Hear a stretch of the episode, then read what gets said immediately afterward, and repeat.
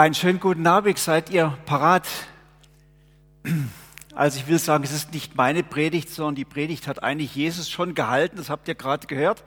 Aber ich möchte euch ein paar herausfordernde Gedanken dazu sagen und möchte aber beginnen mit der Jahreslosung für dieses Jahr, die die ganze Christenheit eigentlich äh, sich auf die Fahnen geschrieben hat, als ein besonderes wichtiges Wort, immer wieder drüber nachzudenken. Ich weiß nicht, ob ihr es schon gelesen habt. Sie steht in Lukas 6, Vers 36.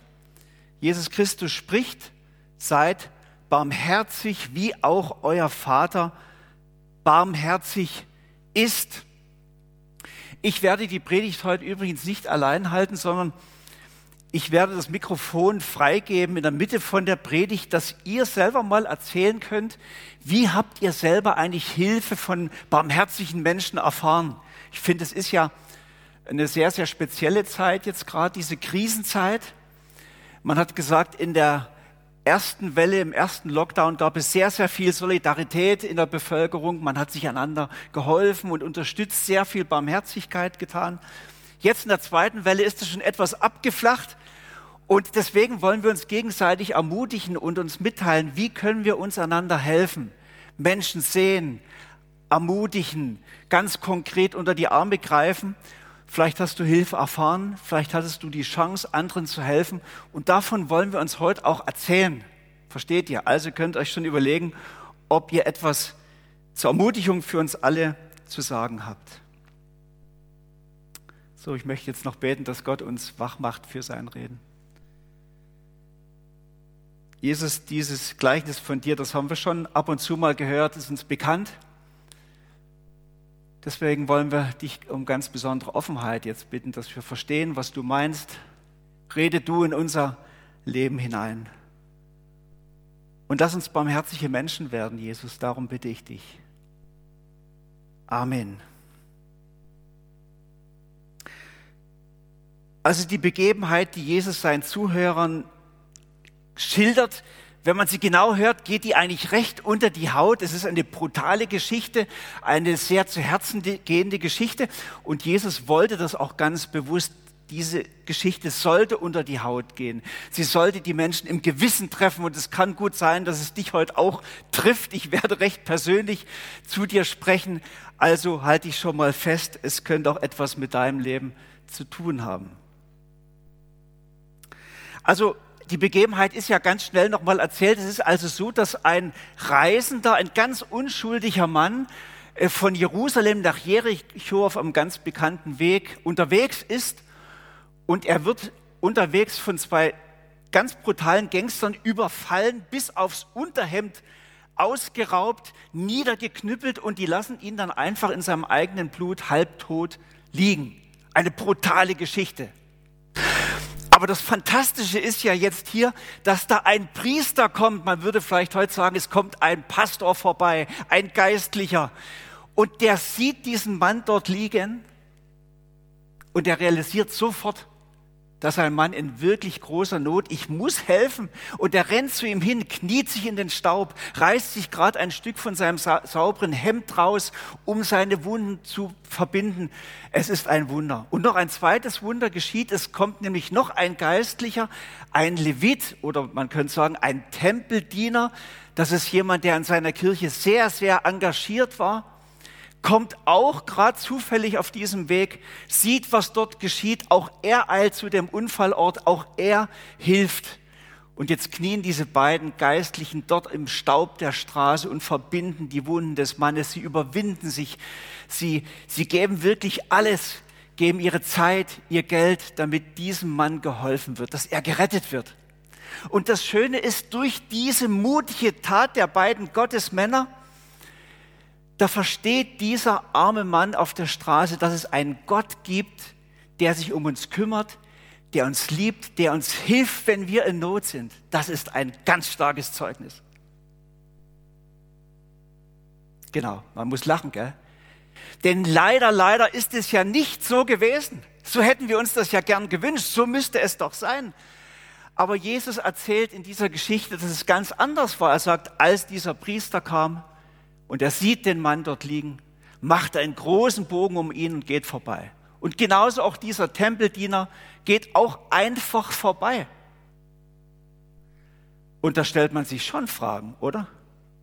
Sag mal, um Gottes Willen, ihr zwei gottesfürchtigen Leute, warum seid ihr einfach vorbeigegangen? Hattet ihr keine Zeit? Hattet ihr Angst vor Blut? Also es gibt ja vielleicht manche Gründe, warum seid ihr um Gottes Willen nicht die Helfer in der Not gewesen?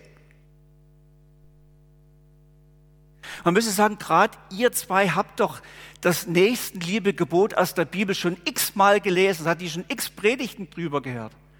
Wie konntet ihr das fertigbringen, vorbeizugehen? Man kann es nicht begreifen. Also ich bin richtig entsetzt, wenn ich drüber nachdenke. Gell?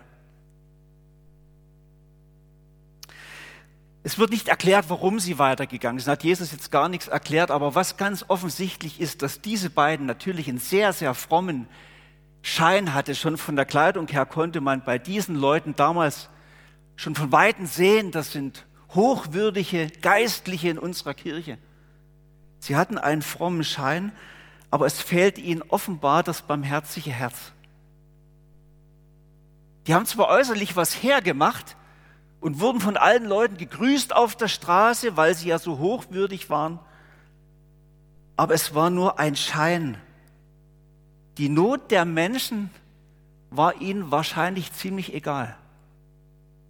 Sie waren sehr mit sich selbst beschäftigt. Jetzt, man könnte natürlich jetzt lange drüber diskutieren und sich aufregen und debattieren, warum die das gemacht haben und so weiter. Aber Jesus erzählt ja diese Geschichte auch für uns. Und bevor wir den Finger auf diese zwei Gottesmänner legen, will ich dich mal ganz persönlich fragen. Erste Frage, wie wichtig sind dir eigentlich andere Menschen um dich herum? Vor allen Dingen Menschen, wo offensichtlich eine Not haben. Zweite Frage, kennst du in deinem unmittelbaren Umfeld Menschen, die, die eigentlich Hilfe bräuchten, Ermutigung bräuchten, deine Unterstützung bräuchten? Und drittens, was hindert dich daran, ihnen diese Unterstützung und Hilfe zu geben? dann wird es schon recht konkret. Gell? Aber darum geht es bei Jesus immer. Es muss konkret werden. Wenn ich jetzt eine schöne Predigt sage und ihr klatscht dann hinterher und sagt, oh Thomas, hast eine schöne Predigt gehalten, dann ist es eigentlich für Jesus zu wenig. Sondern er möchte, dass sich bei euch etwas bewegt. Er möchte uns wachrütteln und ich mich dünkt, weil er eben gerade die frommen Leute in dieser Geschichte so aufs Korn nimmt, meine ich, er möchte auch uns Christen wachrütteln. Weil mich dünkt, wir sind doch manchmal sehr, sehr arg mit uns selbst beschäftigt, mit unserer frommen Welt, mit unseren frommen Themen. Ich beobachte jetzt in dieser Corona-Krise, dass wir ganz leidenschaftlich darüber diskutieren können, ob denn jetzt das mit der Maske Sinn macht, ob ich die jetzt tragen muss oder nicht, ob das Impfen gut ist, ob die Entscheidungen des Bundesrates jetzt gut sind und da wird debattiert und ich meine manchmal viel zu viel Energie vergeudet mit diesem Thema. Und wir vergessen dabei, dass in dieser Not ganz viele Leute wirkliche Not haben und Hilfe bräuchten und Ermutigung ganz konkret. Und wir vergessen, dass wir als Christen eigentlich eine Berufung haben, nämlich barmherzig zu sein und zu helfen. Apropos barmherzig will ich euch noch sagen, das ärgert mich, gehe jetzt mal ein bisschen aus der Geschichte raus, dass ich beobachte, die Leute, die Verantwortung tragen, jetzt gerade auch in den Regierungen, gerade auch bei uns, der Bundesrat, die werden oft so heftig kritisiert. Jede Entscheidung, jeder weiß es ja besser. Und ich, ich möchte behaupten, eigentlich bist du dabei ganz froh, dass du die Entscheidung nicht treffen musst. Ich sehe dann immer bei den, bei den Sitzungen, wenn, wenn das im Fernsehen übertragen wird und ich das verfolge, dass da Männer und Frauen sind, die versuchen, das Beste rauszuholen für das Land. Aber auch sie haben oft nur die Wahl zwischen zwei schlechten Entscheidungen. Und mich denkt, wir dürften da auch mal anfangen mit etwas mehr Barmherzigkeit. Du weißt es vielleicht alles besser. Und es mag auch sein, dass sie manche Fehlentscheidungen treffen aber denk einfach mal an die vielen, vielen Fehlentscheidungen, die du selber in deinem Leben getroffen hast. Und soweit ich meine Bibel kenne, sollen wir für die Menschen, die Verantwortung sagen, tragen, beten. Sie brauchen unsere Unterstützung, unser Gebet. Sie brauchen nicht noch einen zusätzlichen Besserwisser. Jetzt komme ich wieder zurück zu meinem barmherzigen Samariter, aber ich dachte, das musste ich jetzt mal loswerden. Jesus will uns wachrütteln zur Barmherzigkeit. Wir sollen den Blick werfen auf die Menschen, die jetzt wirklich Hilfe nötig haben. Und wir dürfen da wirklich aktiv werden. Wir sollen es eigentlich so tun wie Jesus. Wir sollen barmherzig werden, wie eben der Vater barmherzig ist. Und die Barmherzigkeit des Vaters wurde ja in Jesus Christus sichtbar, greifbar, erfahrbar für die Menschen. Und da sehen wir eben und lesen eben, dass Jesus an keinem Menschen, der Not war, einfach so vorübergegangen ist. Er hat da keinen Bogen um den blinden Bartimäus gemacht. Er ist nicht einfach vorbeigegangen an dem verachteten Zachäus, sondern wir lesen überall, Menschen hat, Jesus hat die Menschen gesehen in ihrer Not, in ihrer Verlorenheit, in ihrer Sünde, in ihrer Krankheit. Und dann lesen wir in der Bibel immer, das hat Luther so übersetzt, und es jammerte ihn, steht da. Griechisch Splanchnitzomai, das heißt, es hat ihm den Magen rumgedreht. Die Not und die Sorgen und die Probleme der Menschen, die gingen bei Jesus durch und durch. Er konnte nicht einfach so locker vorbeigehen, wie die zwei Geistlichen im Gleichnis, sondern immer, wo er Menschen in dieser Not angetroffen hat, hat es ihn zutiefst berührt, er hat ihren Lebenshunger gesehen, ihre Schuld. Und dann hat dann hat er sich um sie gekümmert, sich ermutigt, getröstet, hat ihnen Schuld vergeben, hat sie geheilt. Er hat ja aus, aus Liebe zu uns, als er unsere Gottverlassenheit gesehen hat, hat er ja sogar sein Leben für uns alle gegeben, um uns wieder zu heilen, Frieden mit Gott zu schenken. Das ist ja unser fester Glaube. So ist die Barmherzigkeit Gottes in Jesus sichtbar geworden. Deswegen noch einmal die Frage jetzt, auch an dich. Wie wichtig sind dir Menschen? Hast du sein barmherziges Herz? Die Raffaela wollen wir jetzt noch ein bisschen fordern, wenn wir sie schon noch haben. Ich traue jetzt schon, Raffaela, wenn du nicht mehr da bist. Ähm, sie wird einfach jetzt mal eine, eine kleine Melodie spielen und ich dachte, das wäre mal ganz gut, dass du diesen Moment nutzt, um Jesus mal dein Herz hinzuhalten und dich mal selber zu prüfen, so wie das David auch gemacht hat. Er hat gebetet, prüfe Herr mein Herz. Was ist da eigentlich drin? Habe ich Menschen lieb, so wie du sie lieb hast? Sind sie mir wichtig, so wie sie dir wichtig sind? Du kannst dein Herz einfach mal prüfen, Gott jetzt hinhalten.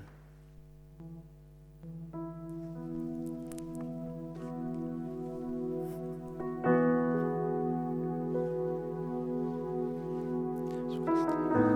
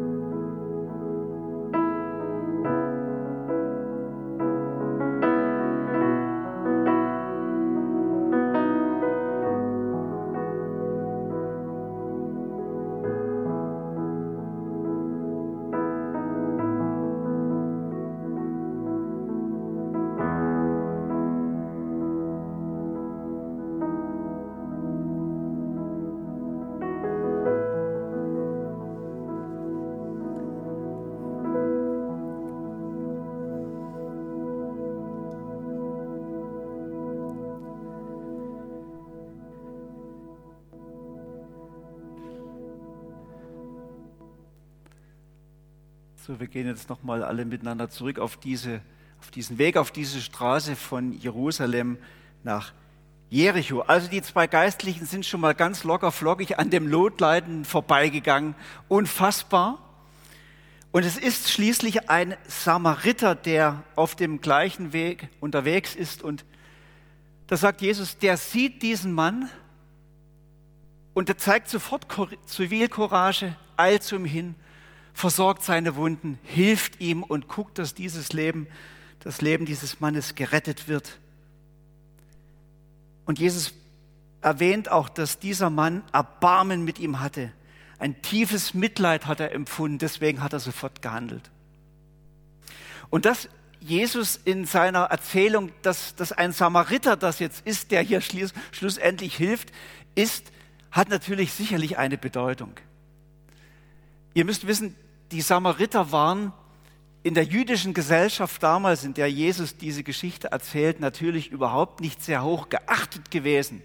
Die wurden etwa so wertgeschätzt wie heute ungeliebte Ausländer.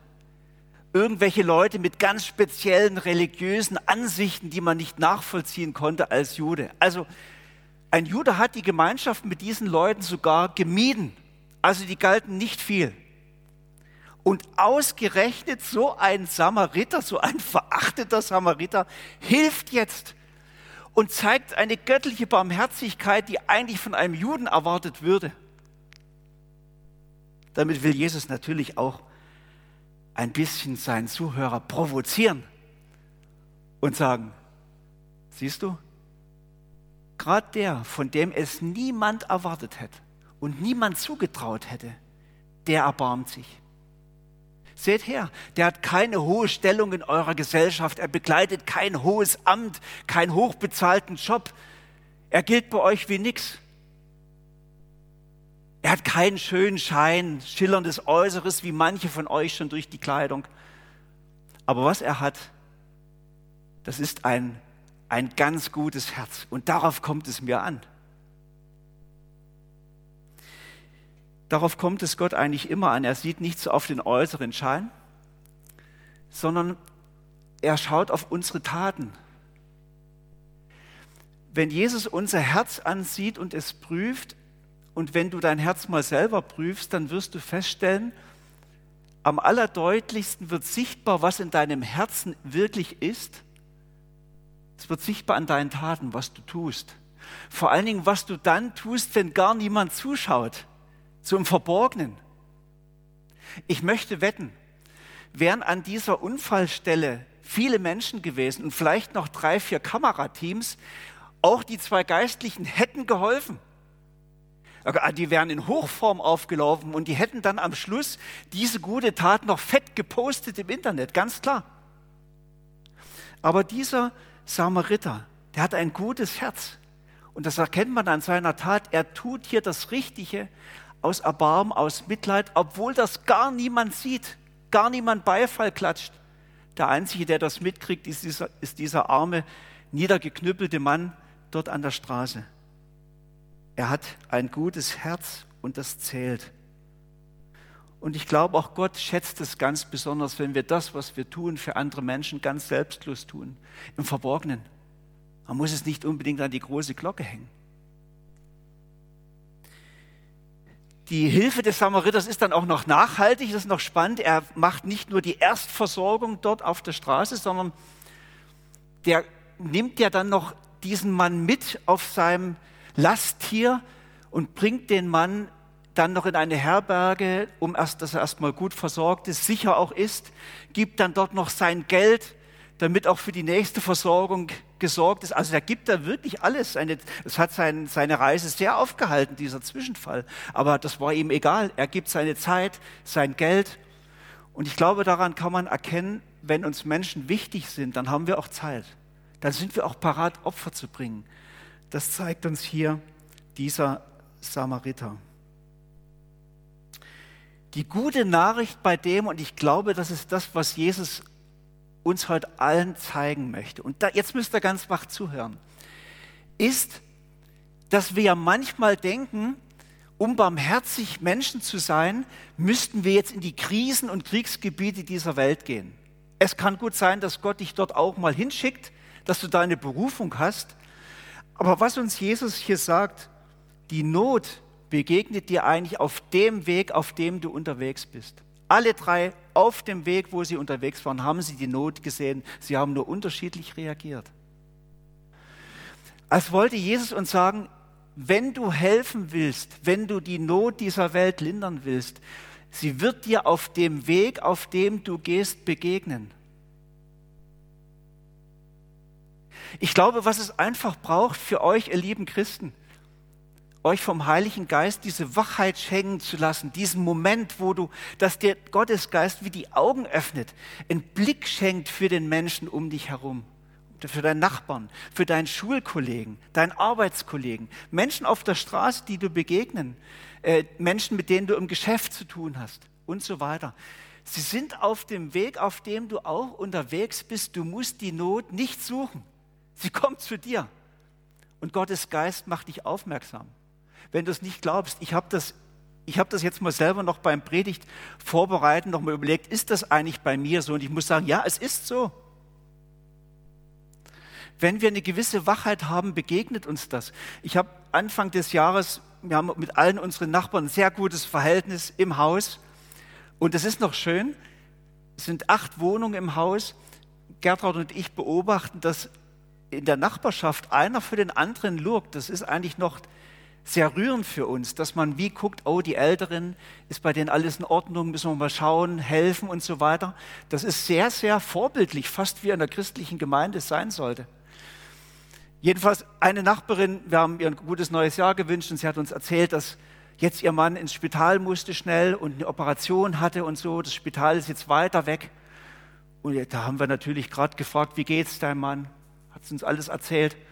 Und haben wir gesagt, also wenn du Hilfe brauchst, mal jemanden ins Spital, dass wir dich ins Spital fahren können zu deinem Mann, dann melde dich einfach, mach das. Das Spital ist etwas weiter weg und die ÖVs sind ein bisschen schwierig bis dorthin. Hey, da hat die Frau sich dermaßen gefreut. Das war ja ganz logisch, dass man das fragt. Gell? Jetzt habe ich sie letzte Woche hingefahren zu ihrem Mann. Es war so eine Freude für den Mann und für sie und wir hatten super Gespräche unterwegs. Sicher, es hat mich etwas Zeit gekostet, aber es war ein super Erlebnis. Für uns selber auch schön, oder? Oder ich hatte letztes Jahr auch ein anderes Erlebnis. Ich komme nach der Arbeit nach Hause, ich war eigentlich schon ziemlich platt. Und weil ich ja ein bisschen fit bleiben will, ich möchte ja kein zu dicker Pastor sein, der sich dann, das, ihr versteht schon, dann nehme ich also meistens nicht den Lift, sondern ich laufe die, die drei Etagen hoch, ne? die Treppe hoch. Und an der Tür von einem unserer ältesten Mitbewohner dachte ich irgendwie komisches Geräusch drin, so wie wenn jemand röchelt oder irgendwie, es klang ungewöhnlich. Da dachte ich, jetzt klopfe ich mal. Da merkte ich, die Tür ist schon, die ist gar nicht richtig zu. Und habe ich gerufen, hat sich niemand so richtig gemeldet, nur so ein komisches Stöhnen. Und ich gehe rein und da war tatsächlich der Nachbar ganz doof gestürzt, hatte noch einen Tisch umgerissen, hatte sich blöd verletzt. Und da war ich eigentlich genau der barmherzige Samariter in dem Moment, habe einen Notfallarzt gerufen, haben wir zusammen ihm geholfen und so weiter. Er sagt heute, ich hätte ihm das Leben gerettet. Aber ich sage einfach, das war noch eigentlich noch gut, dass ich wie parat war und ein bisschen aufmerksam war. Das war auch geführt von Gottes Geist, dass ich in dem Moment und nicht zu spät die Treppe hochkam. Und ich glaube, dass es solche Momente viele gibt.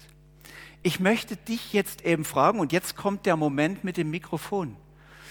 Wo hast du selber vielleicht solche Momente erlebt, dass im richtigen Moment jemand auf dich zukam, dir geholfen hat? Was hat dir gut getan?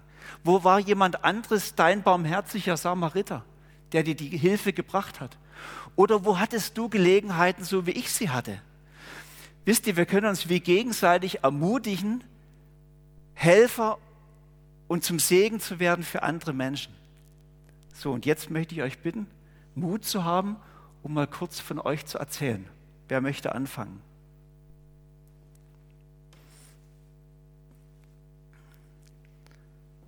Ich habe hier das Mikrofon und ich halte es euch aus verständlichen hygienischen Gründen.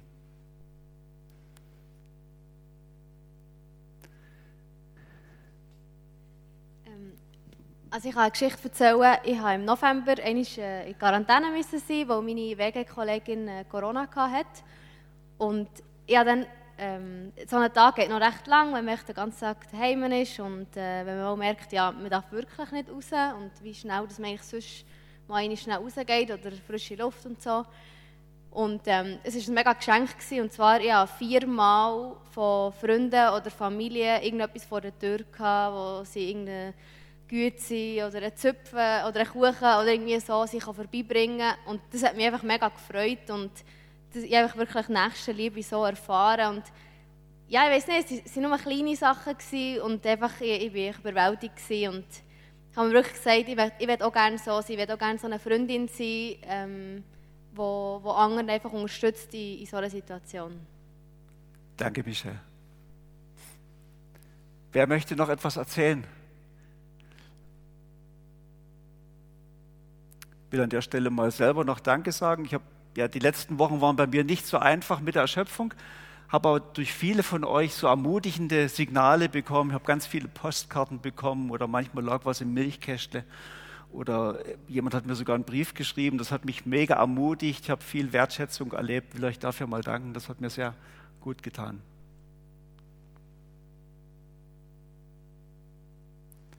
Wer möchte noch etwas weitergeben?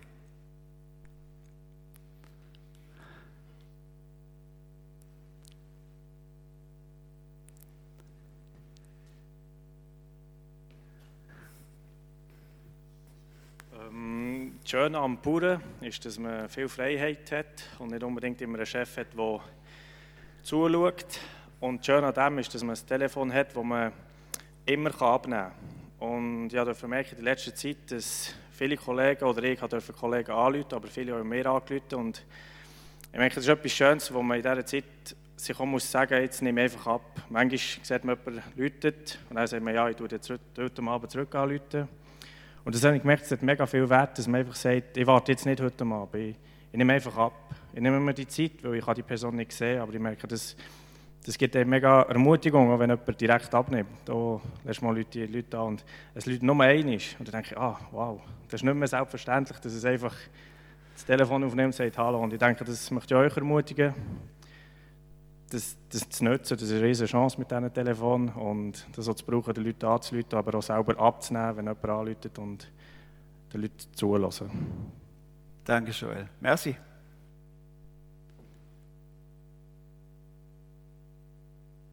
Wer möchte noch etwas sagen? Das mit dem Telefon ist übrigens noch ein Stichwort. Ich habe als Pastor sehr viel auch mit Pflegeheimen, wo ich telefoniere. Wir haben ja ein paar Leute, die im Pflegeheim sind, im Alterszentrum, auch meine eigene Mutter. Und wenn daneben oft dann irgendwelche Leute von der Station ab, Mitarbeiter.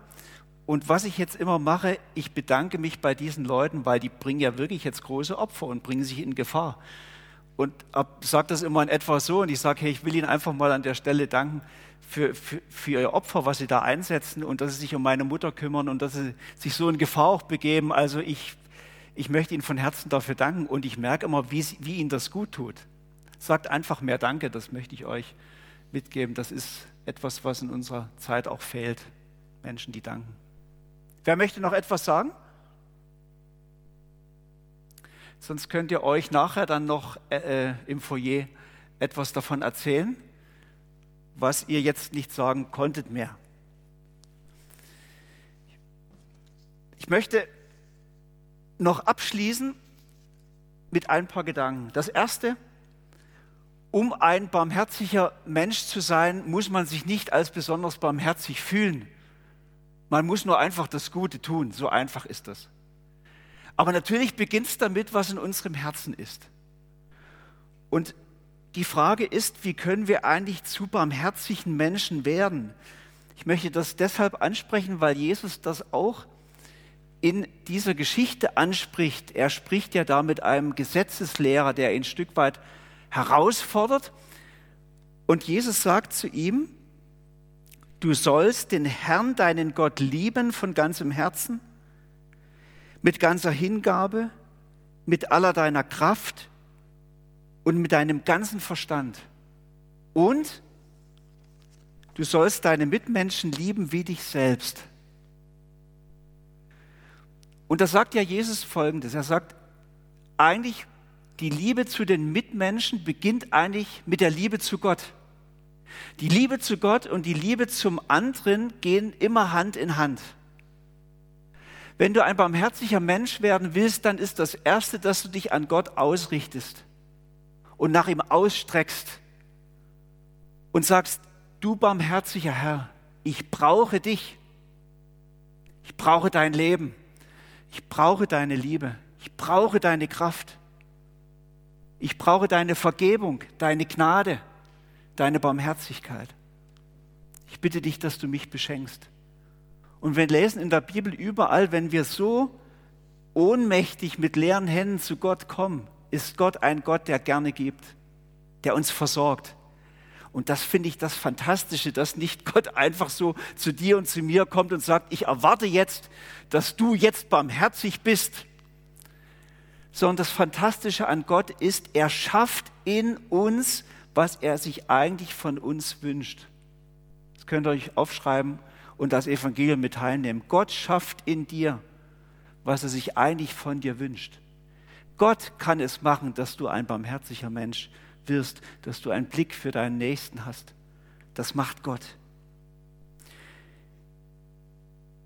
Sich Gott hinzugeben und Hingabe an Gott geschieht auch in der Anbetung.